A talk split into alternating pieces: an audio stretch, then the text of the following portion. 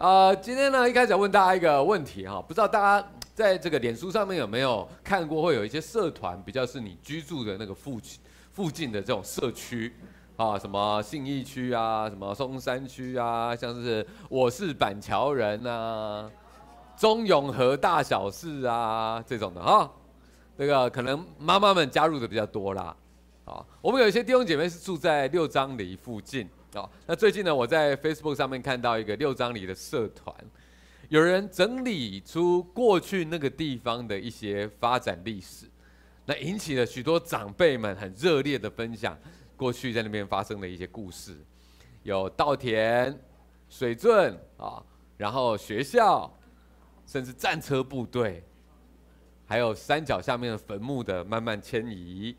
古厝的遗迹啊，等等的，有人附上了过去的地图、黑白照片、写生的图画啊，然后就看了就觉得很有趣，因为其实，在那一带我也住蛮久了，但是有很多更早之前的故事呢，是从来都没有看过的啊，那就觉得哇，原来以前是这样啊，真有意思啊！我就想说，六张犁这个地方呢，一百年前它只是个城外市郊的一个边陲地区。它就已经有这么多的故事了。那如果是像是万华大稻城那一带，哇，那当初是台北城最繁华的地方，长辈讨论起来一定是更加的热闹了哦。这跟我们今天要讲历代志有什么关系哦？有点关系哦。历代志呢是给战败后归回耶路撒冷的那些以色列人用来寻根，也用来激励大家找回过去荣耀的一卷书。所以呢。在历代志里面，神的荣耀就是一个很重要的主题，因为神的荣耀曾经大大的彰显在他们当中，但是后来却离开他们了，而现在他们有机会再重新找回来，所以我们今天就要来看一看神当初的荣耀如何激励他们，也激励我们。让我们在开始之前，先一起来祷告。主，我们感谢你，你的荣耀。真是不可思议的主，我们若有幸能够去体验，能够去经历上帝你的荣耀，那是多么不可思议的一件事情。而主啊，我们祷告，今天借着啊、呃，在过去以色列人身上所发生的事情，主啊，我知道你不只对他们说话，也对我们说话。求你帮助我们，让我们在这个有限的生命里面，我们的生命也可以去经历上帝你的荣耀。谢谢你，祷告奉主的圣名求，阿门。上个礼拜我们讲到大卫的敬拜，哈，是神喜悦的。大卫呢，跟诗歌班他们带领着这个高举神、热烈有生命力的敬拜，使得大卫的王朝跟以色列人都大大的蒙福，他们也迎来整个以色列国家最强盛的时期。接着，大卫就想要为神建造圣殿嘛，那神就说：“哎，虽然我不是很需要住在一个实体的建筑里面，可是哎，你这样的心意我很喜悦，所以我会祝福你，你的后代会掌权，国度会坚立哦。”并且你的儿子呢，他可以为我来建造圣殿，所以大卫他自己就开始准备构思这个圣殿的设计，并且为儿子所罗门准备所需要的建材，好让这个所罗门登基之后呢，就可以赶快开始施工建造。你可以想象哈，这个大型新建案一完成的时候，哇，一定是最热闹的、最多人要期待的，对不对？好，最近呢，在新店地区也有一个新建案完成。哦，塞车塞得很厉害哈、住那一带的人应该都知道，一个 mall 新的 mall 刚完工嘛，哇，很多人都想要去看一看啊，朝圣啊，热闹一下啊。刚做好的时候，就是最隆重的时候了啊。呃，我们的新殿跟圣经里面的新殿哈，新的圣殿不一样的啊。新的圣殿，大卫建造好了哦，他也。这个高光时刻呢，就是他要把约柜代表神同在的约柜，把它迎接进来。这个时候他要献上，献给神哈。所以有时候我们说叫献殿，献上这个神的殿哈。这是一个他们最觉得最特别的时刻。他们那个时候发生了什么事情呢？我们一起来读这段经文，请。他们出圣所的时候，歌唱的立位人亚萨、希曼、耶杜顿和他们的众子众弟兄。都穿细麻布衣服，站在坛的东边，敲鈸、鼓瑟、弹琴。同着他们有一百二十个祭司吹号，吹号的、唱的都一齐发声，声合为一，赞美感谢耶和华。吹号、敲拔，用各种乐器，扬声赞美耶和华，说：耶和华本为善，他的慈爱永远长存。那时，耶和华的殿有云充满，甚至祭司不能站立供职，因为耶和华的荣光充满了神的殿。这段经文我觉得很有意思，好像很可以理解，有画面，但是又有点超乎我们的想象。他们呃一样是用诗歌敬拜赞美和乐器来迎接这个约柜的进来。好，那呃你看到这个阵仗呢是很大的，甚至呢他们吹号啊，有一百二十个。我不知道这边有没有人以前有参与过像管乐队的？其实管乐就是很大声啊，你有五支十支，那已经是可以让整个这个运动场都可以很响亮了。一百二十个祭司在吹号啊。跟唱歌一起发声，哇！这个这么响亮合一的敬拜，很不可思议。而里面有一段让我们觉得更难以想象的，是当他们这样敬拜到一个高峰的时候，忽然有一个自然的现象临到他们，云彩围绕他们，充满在整个圣殿里面，然后甚至祭司不能站立供职哦。这一节的意思哈。不是说祭司不能够站着，他站不起来，不是这个意思啊。他是好像什么啊，站立不住那个，就是没有办法继续，他无法继续他手上的服饰。为什么呢？因为耶和华的荣光，荣光跟荣耀，这个原文是同一个字，他的荣耀充满了神的殿。他的荣耀是用什么样的形式来充满圣圣殿呢？在云。端在这个云云雾里面，有火光的出现，OK，所以神的荣耀以可见的自然现象，就是如火一般的云彩，让参与敬拜的祭司感受到他的同在跟威严，并且这个画面非常的震撼，感受非常强烈，完全无法忽视忽视啊！你知道在旧约之前有几次类似的现象啊？例如以色列人，他们出埃及的时候，神就用云柱跟火柱在带领着他们。然后摩西呢，在西奈山上面领受十诫这个石板的时候，神以充满火光的云彩围绕在山头，然后让在下面的以色列人他们觉得哇，好恐怖！上帝的威严，他们都觉得非常的害怕。然后当会幕建造完成的时候，上个礼拜我们有看到那个会幕，就是呃，应该是说呃。是大卫迎接这个呃约柜哦，到他的新的帐篷，OK。但是在一开始摩西的那个会幕建造完成的时候，现场发生的事情几乎就跟这边耶路撒冷圣殿完成献殿的时候非常的相像。在出埃及记里面记载，那个时候云彩遮盖着会幕，耶和华的荣光充满了帐幕，以至于摩西无法进到这个。会幕里面有少一个摩，摩西无法进到会幕里面，因为云彩停在这个上面，荣光充满整个帐幕。上一个版本的会幕跟这个版本的圣殿，神都亲自展现了他自己的同在，也验证了上帝对他子民的认可。你们做的事情，我喜悦啊！我们可能有点难想象，字好像看得懂，可是有点难想象。到底在现场的人，他们看到了什么，又是什么样的感觉？我试着呢，呃，揣摩，也请大家可以试着来感受看看。我觉得那是一个很丰富、很深刻的感动。一方面来说，那个感动是什么？是你跟神的儿女们共同参与了一件比自己更大的事情，然后在整个建造的过程当中，你有很多的感动，有很多上帝的祝福。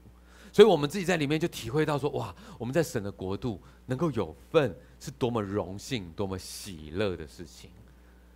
我们确知自己走在上帝喜悦的道路上面，心里面觉得很满足。我曾经在我啊刚成为门徒的前几年呢，有一次特别的体验，让我觉得哇，很感动、很深刻。那个时候呢，还没有很多出国的经验，然后没想到呢。这个啊，那次出国跟弟兄姐妹一起出去，是去参加一个国际的传道会议，啊，有听过国际传道会议吗？啊，这个稍微资深一点的知道哦，参加这个各各地的这个教会，不同国家的这个的这个弟兄姐妹，我们聚在一个地方，一起敬拜神，一起分享上帝在我们各个教会当中的好消息，还有很多传福音的感人的生命改变的故事等等的啊、哦。第一次参加当然就很兴奋了，然后呢，然后我印象很深刻，那时候那次我们去菲律宾。哎呀，很多人印象，一讲到那次真的是大家印象很深刻。在那之前，我们可能还没有太多这样的经验，但是那一次去呢，我们蛮多弟兄们一起去的，就很兴奋，大家一起搭飞机，然后一去到当地就震撼教育。哦，菲律宾啊、至少那个时候治安不是很好啦。哦，第一次体会到从机场，然后到饭店，还有甚至便利商店门口都有保全要荷枪实弹。那事实上呢，我们从机场去到饭店的这个巴士，好，那个游览车，好，我们在路上塞车的时候，就听到车子后面有声音，然后司机就开始下去骂，这样发生什么事情啊？原来有人直接就开了后外面的车厢，就把几个行李箱搬走了。我就说哇，震撼教育哦，就觉得我们平常在台湾手机就放在桌上，去上个厕所回来也觉得应该是会在那边这样子，完全难以想象哦。那么。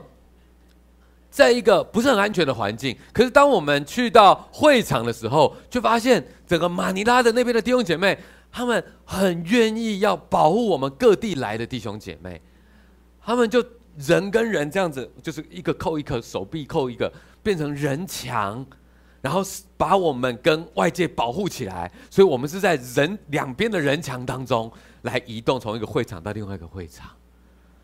很深的被感动到，被欢迎到，然后在聚会里面去听到一个又一个生命改变的故事，然后那些很震撼人心的讲道，在我年轻门徒的岁月里面，我就觉得哇，神的国度比我想象的还要大太多了，非常的感动。然后听到接下来传福音的计划，传道团的差派。然后我记得每一天晚上回到那个房间里面，就是跪下来祷告。上帝，你今天给了我好多的感动。上帝，我怎么样才能够？我真的好荣幸能够在你的国度里面。我怎么样才能够真的去跟上你的计划？你知道那种感觉是很强烈的，很难去形容的，但是就是很深刻。神的儿女一起参与了一件比自己更大的事情，感受到。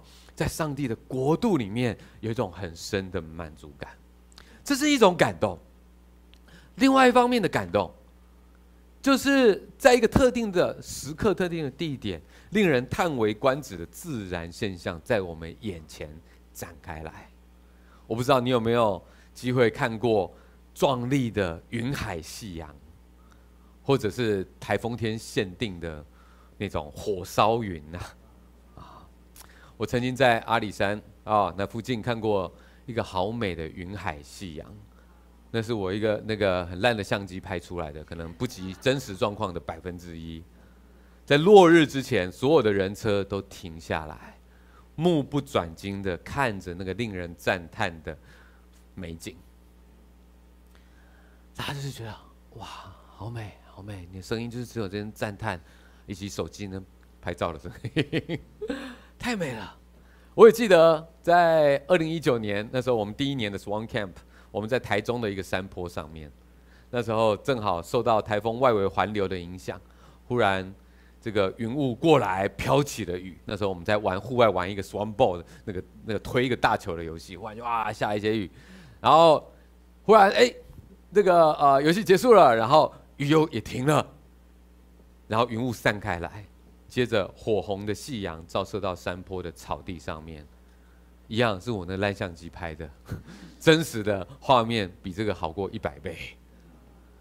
在营队的那时候，在人在户外的这些，大家都停下手边的活动，走向山坡前面，看着那如同火一般的云彩，被神的创造震撼，这又是另外一种深深的感动。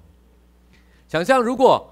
刚刚所讲的那两种感动，一种是你在上帝更大的国度里面，你能够参与其中，你觉得你很渺小，可是上帝的国度很大，但他的计划却跟你有关，这是一种感动，你的生命是有意义的。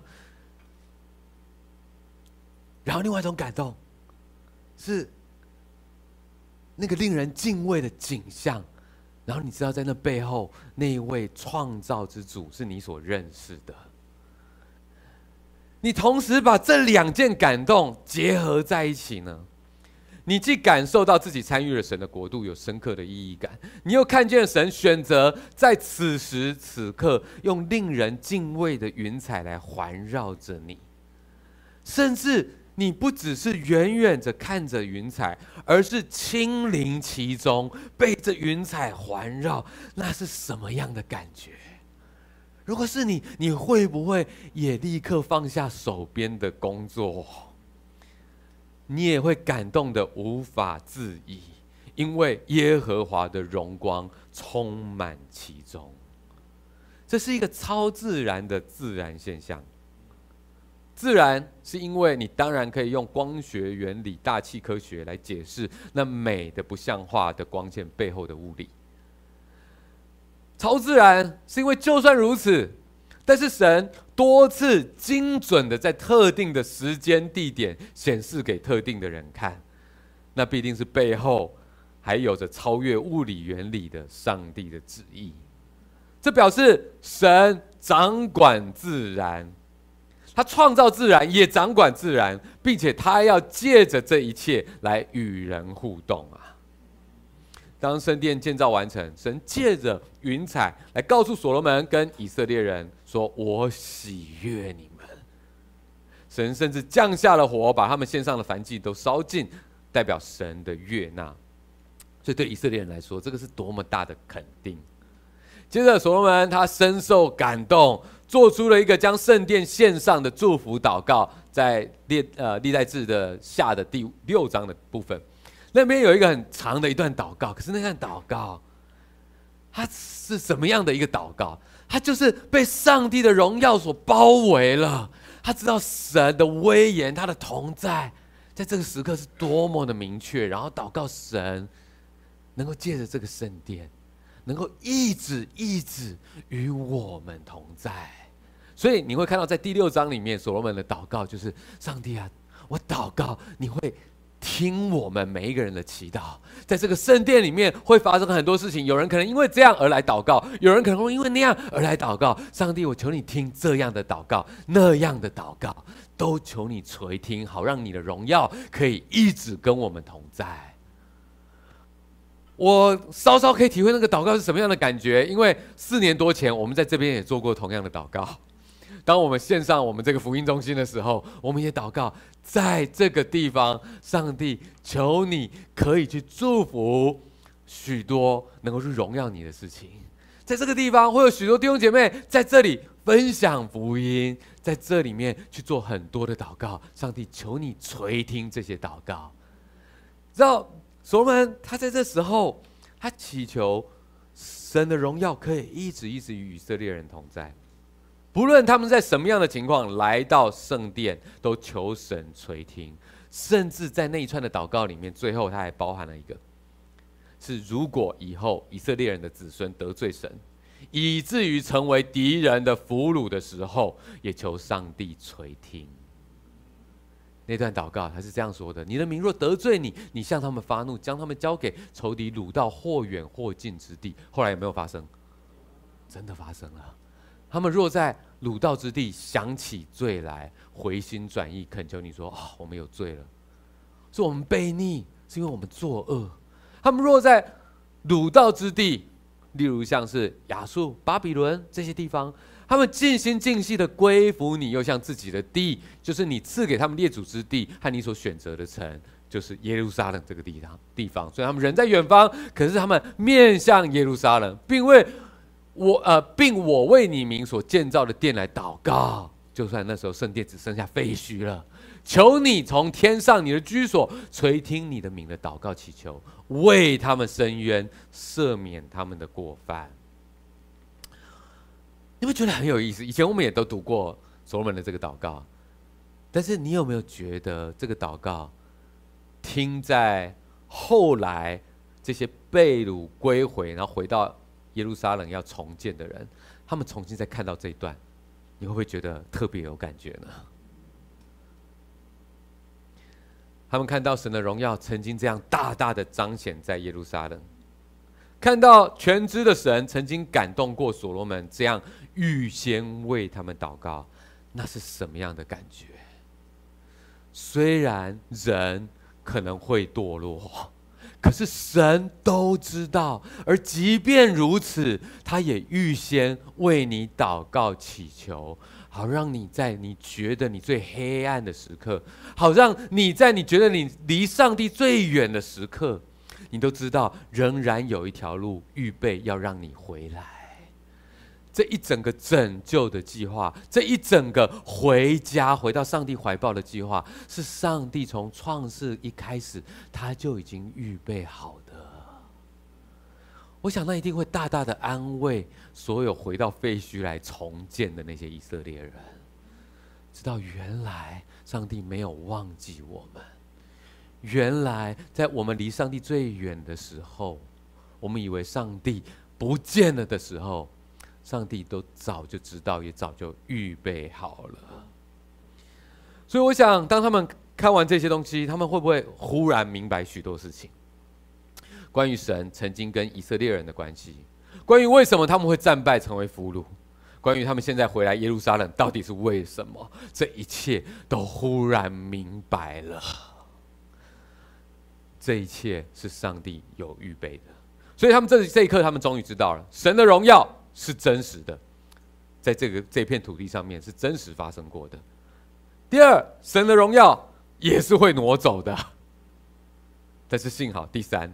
神的荣耀也可以再回来，对他们来说，这是一个很大的安慰。而问题是，神的荣耀如何再回来呢？在回答这个问题之前，我们必须了解，神的荣耀是自在永在的，也就是说，神是一切美善的源头，神的存在本身就是最大的荣耀了。神的荣耀这件事情，他不需要，也没有办法，人套用什么公式再把它制造出来的。他更不需要人做一些什么来增添他的荣耀，让他更荣耀。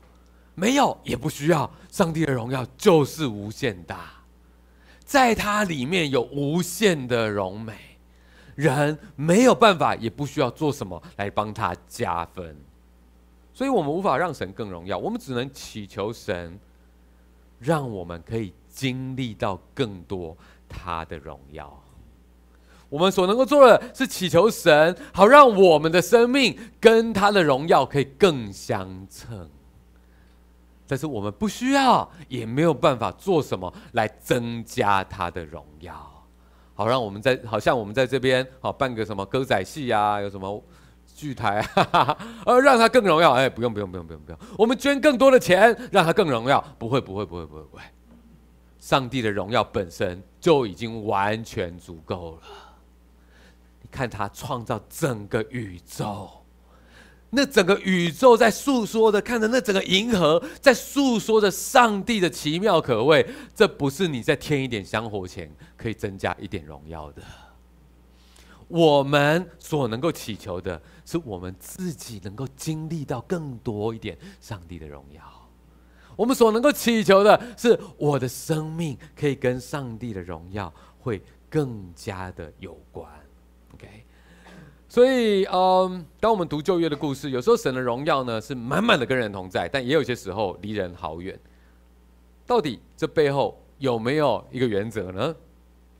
当然有的，因为神他并不是阴晴不定、随心情办事的，而是有他一定的原则，有他自己的属性的。所以这就是为什么我们读新约也读旧约，因为旧约里面有大量的故事，这些故事背后所启示的原则跟新约是相通的，所以我们可以从这一脉相通的原则里面，发现神要拯救人的计划也是连贯的，甚至从创造世界的一开始就已经预备好的。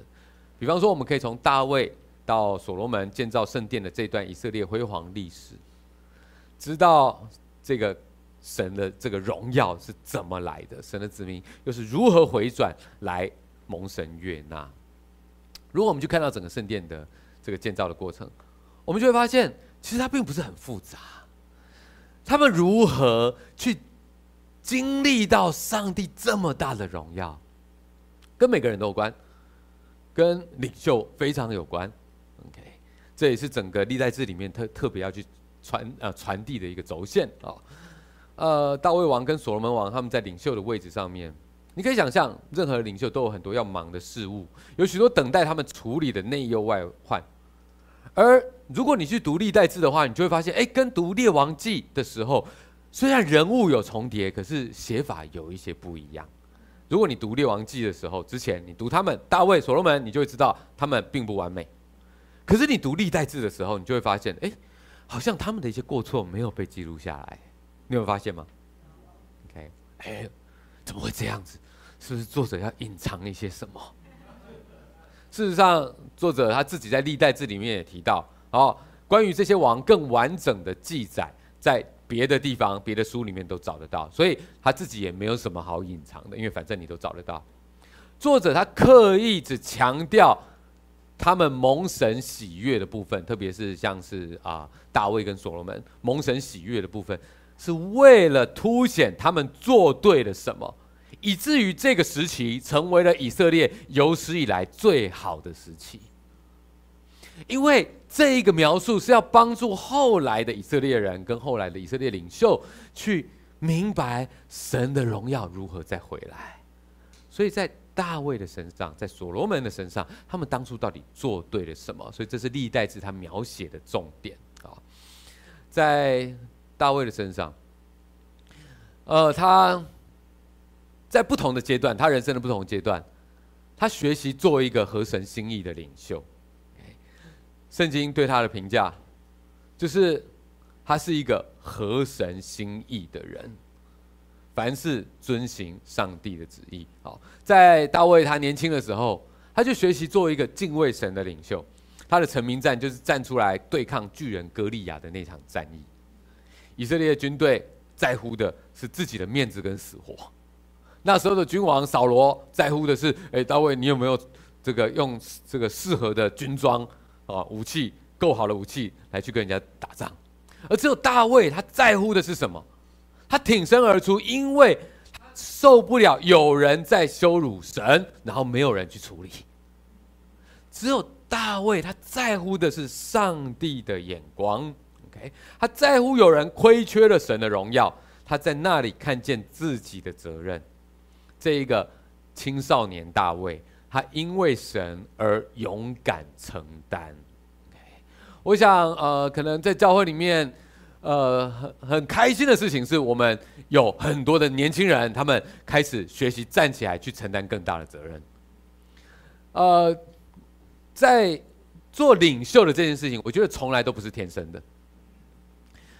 我对我来说，至少我觉得我完全不是。我从小我觉得我就不是一个天生领袖，啊，我小的时候就是会在角落啊安安静静画画的那个人，不会有人觉得我是个领袖。我在这个呃小学第一次有机会啊当个领袖，当个班班长，我只当了一天，因为我看到同学吵吵闹闹，我就拿扫把去打他。领袖都是学习而来的。没有天生领袖这件事情的，OK。但是感谢神，在他的国度里面，年轻人，你不要小看你年轻。当你敬畏神超过敬畏其他人的眼光，人总是有恐惧的啦。你要不是怕这，就是怕那个啦。敬畏神的领袖不是天不怕地不怕，没有，而是把你的恐惧放在一个对的对象。你不要害怕人的眼光，你唯一要去惧怕的是那位永活的神。当你在乎神，你敬畏他到一个程度，那会给你一个真正的勇气，让你能够站出来去做该做的事情。面对一些不同的眼光的时候，你也是有信念，而不是很担心同侪的看法。对于我自己来说，我也有机会去学习，在年轻的时候去学习去做一个敬畏神。啊，这样子的一些决定啊，呃，我记得我在二十岁的那一年啊，有有弟兄鼓励我说，你可以做一个这个生日的祷告，跟神要一个只有他能够给你的生日礼物。然后呢，我就祷告神说，啊，我祷告有一个轰轰烈烈的十年，能够为神疯狂这样子。他说就觉得哇，好兴奋，做这样的祷告，开心。献给神这样子。后来发现神是信实的，真的很恐怖。大家跟神祷告一定要很小心，在在接下来很快的时间啊，就大学还没有毕业，然后就跟我太太结婚，然后去传道团，对，然后放下了在台大的这个学历，然后去考转学考到南部的另外一个大学，然后开始建立一个这个大学团契的这个小教会、家庭教会这样。哇，我觉得很多疯狂的历练，然后真的在这个过程里面被操练很多，学习很多。到现在我都没有后悔，我觉得那段过程其实是，呃，让我自己跟神的关系里面打下很多很好的根基，因为在那样的一个环境里面，不像在台北有很多的资源，有很多人告诉我该怎么做，去到那个新的环境里面，所有东西都要重新去依靠神，重新去思考哦，在那边跟这边完全是不一样的方式，不一样的环境，所以当初到底为什么要这样做，必须要想得更深了。不是照本宣科，我觉得对我来说，那是一段让我非常敬畏神的时间，因为我必须要依靠着神来往前走。OK，但是我觉得呃，也鼓励所有的就是很多年轻的弟兄姐妹，你不要小看你的年轻，不要担心人的眼光，你要为上帝勇敢的站出来，上帝一定会大大的去使用你。好，嗯、然后大卫呢，在他。接着，稍微年纪的渐长，他有机会已经被预备做一个储备的下一任的王了。可是那个时候，现任的王扫罗还在。我觉得他完全学习一些不一样的东西。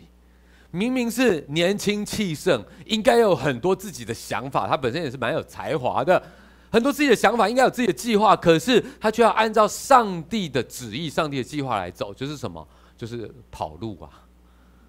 大卫有一段时间。很长的一段时间，他必须要躲避扫罗的追杀。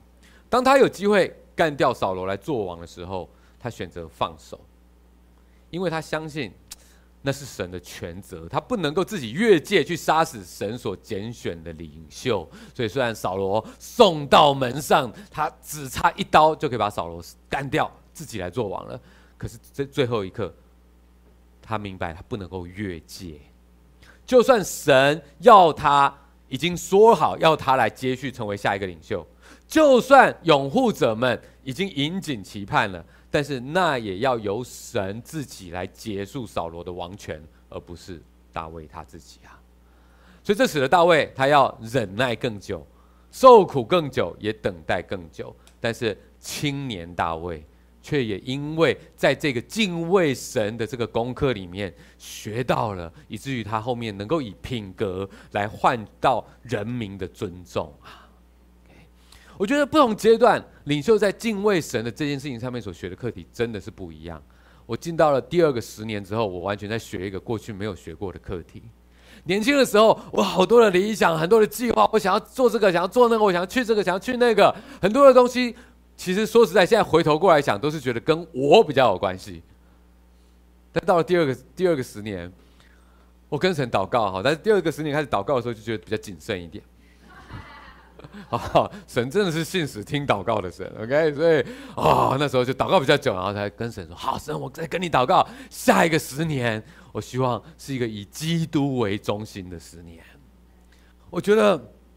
重点不再是我要做这个要做那个，我想要学习，让我生命的一切可以以上帝为中心。哇，那个十年真的是让我学到太多，不是我愿意的东西，而是按照上帝的计划，有很多忍耐跟等待，那就是教会最动荡的一段时期。然后我又去这边，又去那边，我觉得对我来说啊，真的好多的课题要去学习。可是我觉得是很重要的，因为这是上帝的国度，不是我的国度。作为领袖这件事情，我们真的要敬畏神。所以在这个阶段，可能我们要学习分享更多是从上帝而来的感动。我们从上帝的话语，我们从祷告当中，我们体会到了关于上帝的什么。我们渐渐的明白，哎，上帝好像做这件事情要带领我们往哪个方向去。我们分享更多是这些，而不是分享，哎，我有这个计划，我希望你做这个，我希望你做那个。这完全是不一样的两个层次。分享上帝给我们的意向，而不是只是分享方法、SOP、我的计划、我要的目标。只是在这一个稍微有经验一点的领袖，你可能开始累积了你的经验，所以可能你会更想要依靠你的经验、你的逻辑，而不是依靠上帝亲自给你的感动。这是这个阶段，第二个阶段，我觉得有一点经验之后的领袖要去学习的。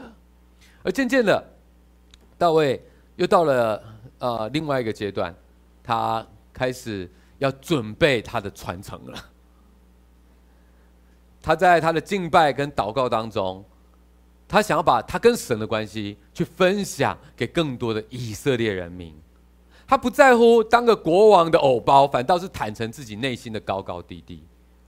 你想想看，有哪一个领袖他会这么坦诚他自己所有一切，包含那些想要咒主人、骂人的那些念头的这种祷告，然后把它收集起来，告诉大家说：“哎，你们也可以这样祷告，连我都这样的，我都这么在神面前可以这么不要脸的，对不对？你们也可以这样祷告，神是现实的，一定会听你们这样祷告，你们祷告以后一定通体舒畅。”谁？如果你今天有机会出一个祷告集，你一定很不想把那部分写出来，对不对？可是大卫所留下来的祷告，却是在各样的这些祷词里面都是多么的真实。他所在乎的事情，是能够去帮助更多的人来真实的敬拜神。他甚至自己也是这个用心的投入敬拜，安排安排团队服侍，让全国都能够学习如何敬拜。当他要设计圣殿的时候，他也跟神祷告，让神来亲自感动他每一个设计的细节。所以，你看到当大卫他要去传承给他的儿子所罗门的时候，他说：“哎，所有关于圣殿的设计这件事情，上帝已经说不能够我来做，因为我手上流了太多人的血了。”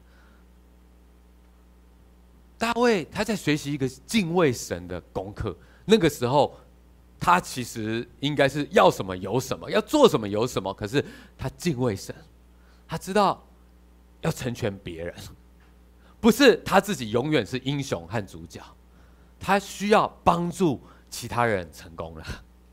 他希望更多的以色列人敬拜的团队，他们能够体会到那种。在上帝的荣耀里面去敬拜是多么美好的事情。他想要他的孩子明白，在上帝的国度里面做一个领袖，重点不是你很有才华，你很厉害。他跟他儿子讲的东西是什么？这个设计图不是你老爸多厉害啦，每一个细节的设计，真正的设计师是谁？是神他自己啊。这些都是我去祷告之后，上帝他感动我，我才知道原来要这么去做的。所以最厉害的设计师是上帝自己啊！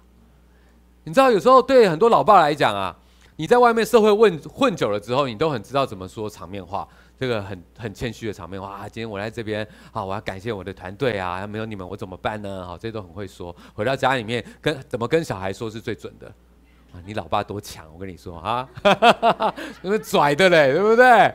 哦，要不是我，那谁那是个草包啊，他们都不行啊！哦，哎，大卫他怎么样传承给他的儿子？最真实的，就是不是我，厉害的是神。他要去分享给他的孩子的，他要帮助他成功的方式是什么？不是我们多厉害，不是我们很有才华，而是我们要做一个依靠上帝的人。要做一个这样的领袖，所以所罗门当他去接续大卫要去做领袖的时候，其实我觉得相当不容易啊。任何一个要接续大卫做领袖的，都应该压力很大才对，因为大卫他在各方面都做得蛮好的。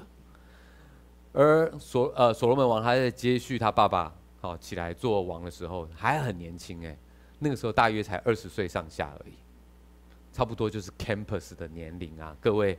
这边 campus，如果你们忽然就要当总统了，并且你你老爸被认为是史上最佳的领袖，那你觉得你当这个总统会不会压力山大？应该是吧，压力一定很大的吧。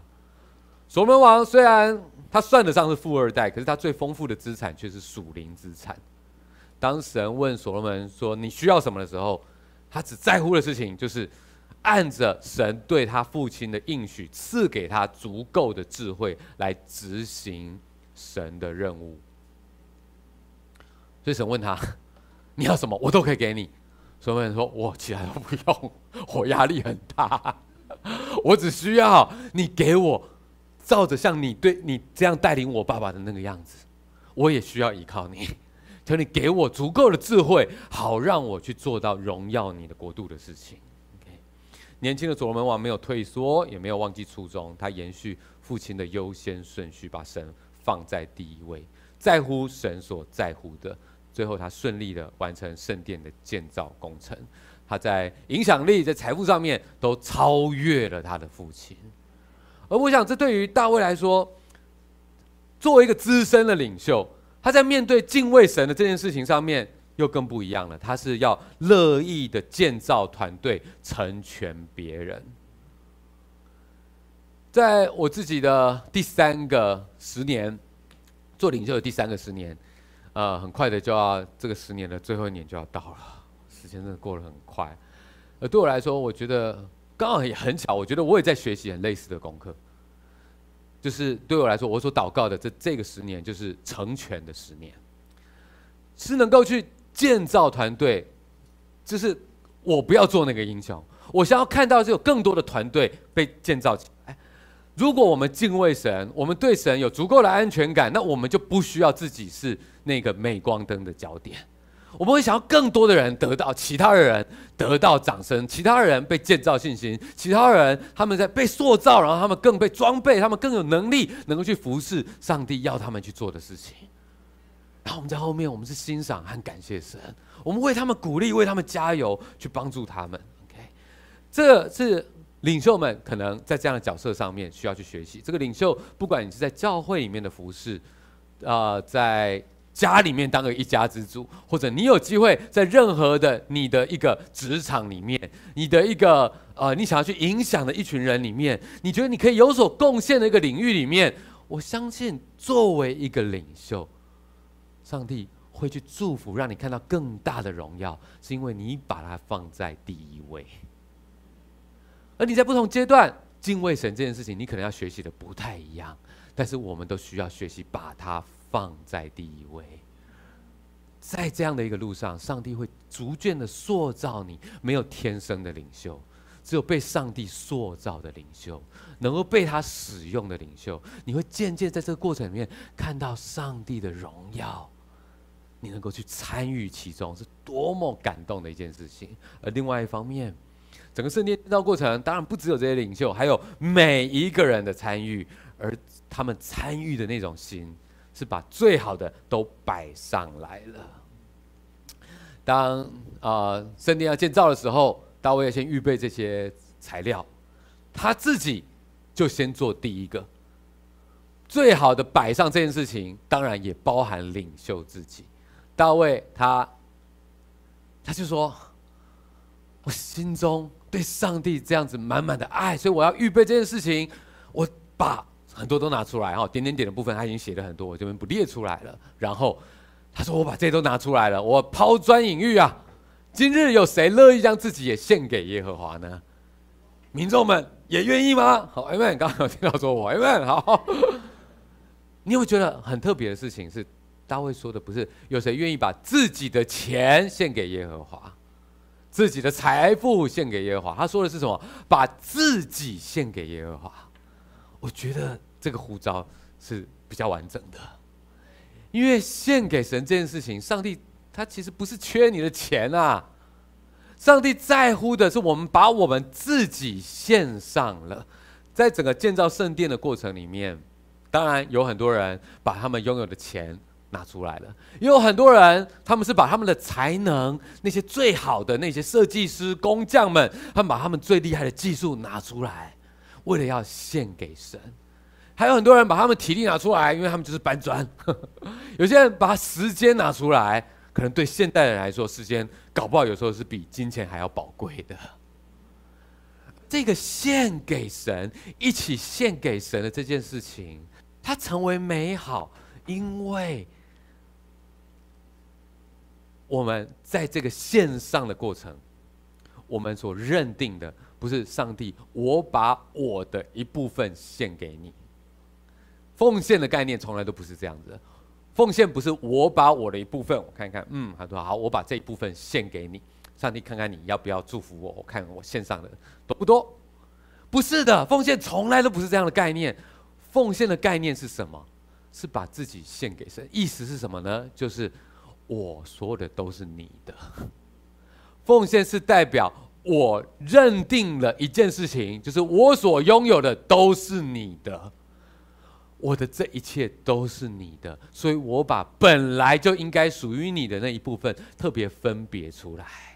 这部分是为了要纪念我跟你的关系，我要表达我的感谢，要表达我对你的信心。我想要依靠你继续往前走，因为我所有的都来自于你，这本来也应该应当是你的。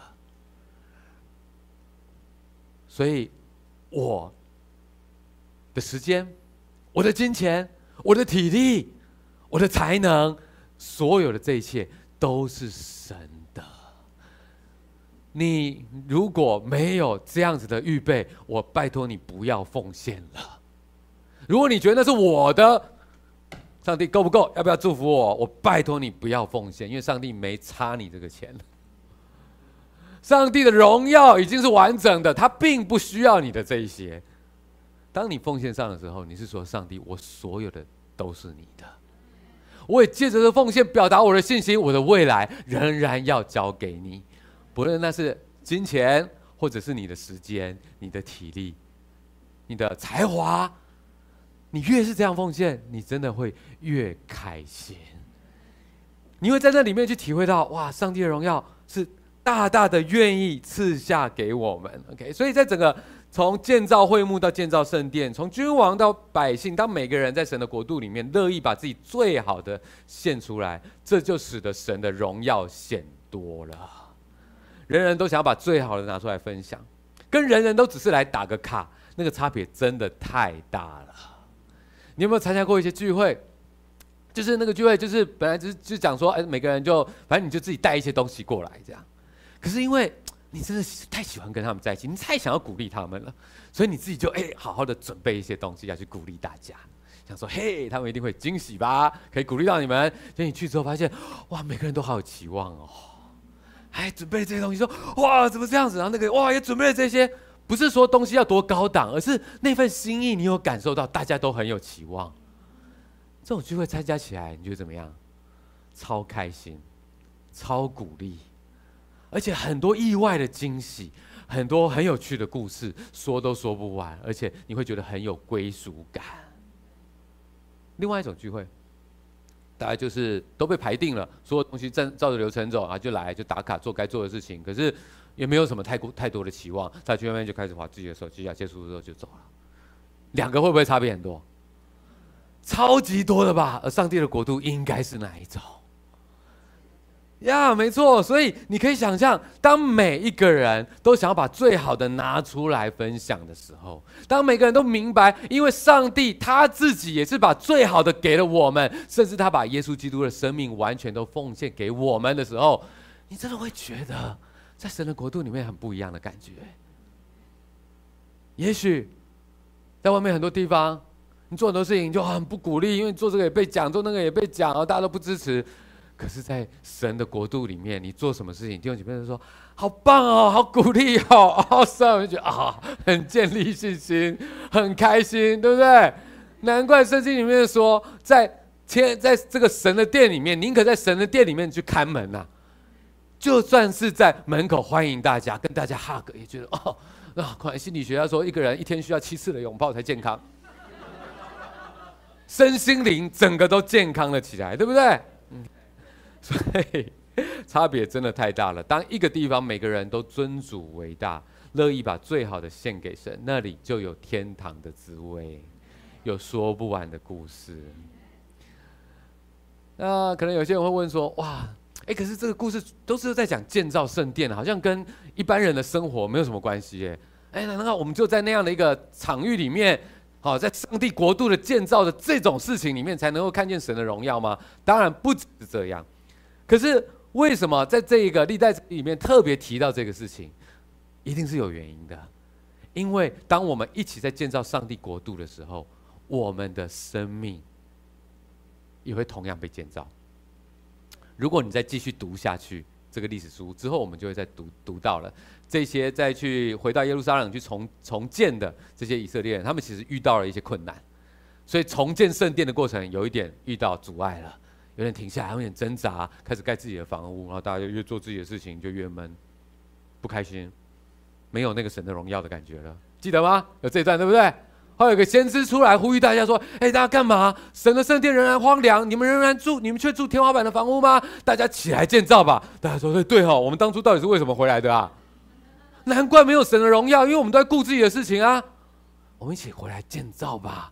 所以重新又开始了像这样的过程，把东西都拿出来，大家一起来做，那就看到神的荣耀开始恢复了。”这些事情是可以再发生的，所以不要觉得这些东西我们在建造上帝的国度跟我的生活是没有关系，没有关系可大了。也许我们实际的生活还有很多的困难挑战，可是无论如何，当我们有一个有神同在的国度，上帝的国度，你永远你就觉得，我至少也许我一个礼拜都很闷，但是至少我在神的国里面，我很开心的侍奉。就算我只是在端圣餐的，就开心。我生命是可以有意义的，我可以鼓励别人的。你知道，上帝知道你，他喜悦你，这真的是很不一样的事情。当然，可能也会有人问一个问题，就是说，哎，那假设假设我们今天每一个人都这样子的去把最好的献给神，然后领袖也是这样子的去敬畏神，那神的荣耀今天还会用云彩那样的方式来充满我们吗？嗯，很好的问题，我也蛮想体会看看的。虽然哦，那样的方式在圣经当中并不是很频繁的出现，但是大自然仍然在上帝的手中，他完全可以用任何方式来鼓励我们，一定也包含超自然的自然现象，来向我们显出他的同在。所以，呃，如果下一次在你一个特别需要被鼓励的时候，你看到了啊，一个很美的画面出现了，那我觉得你大可以跟神说：“神，感谢你，我要献上祷告，我感谢你，我知道这应该是为我特别预备的，没有问题，你大可以这样祷告。我相信神，如果只要他愿意，他可以用任何超过我们所求所想的方式。”让自然现象以超自然的方式，他知道最好的时间地点给谁，让你觉得哦，上帝在安慰我了，知道我，Amen，你大可以献上你的感谢。而无论如何，我知道我们一生，我们至少会有一次，可以亲自看到刚刚所说的那种等级，甚至圣殿这个。献殿的那个、那个、那个时候的这个等级的神的荣耀，就是主再来的时候。圣经告诉我们，耶稣再来的时候，他要在火焰中驾着云彩而来，如同他升天的时候。所以，我们至少还会看到一次上帝的荣耀以不可思议的方式临到我们。而对神的儿女来说，这个火焰跟云彩是神荣耀的记号。但对于与神为敌的人来说，那却是审判的到来。耶稣来到世上，就是为了亲自要拯救我们，脱离那必毁灭的结果，盼望我们都能够相信福音，成为神他的荣耀，永远在我们在里面能够享受欢喜快乐的人。所以弟兄姐妹，我们感谢神。我们无论如何，我们已经看到很多神的荣耀，而终有那么一天，我们盼望上帝让我们看到他那完整的荣耀，我们都亲临其中。那时候，弟兄姐妹，我们在空中升起，很开心说：“哎，你也飞起来了，你也飞起来哦，你也是哦，哦，你虽然很挑战，但你也飞起来了。感谢神，不是因为我们做的好不好。”而是在上帝的应许里面，他的荣耀要与我们同在。让我们最后一起站起来，来唱这首诗歌，来敬拜我们的神，有没有？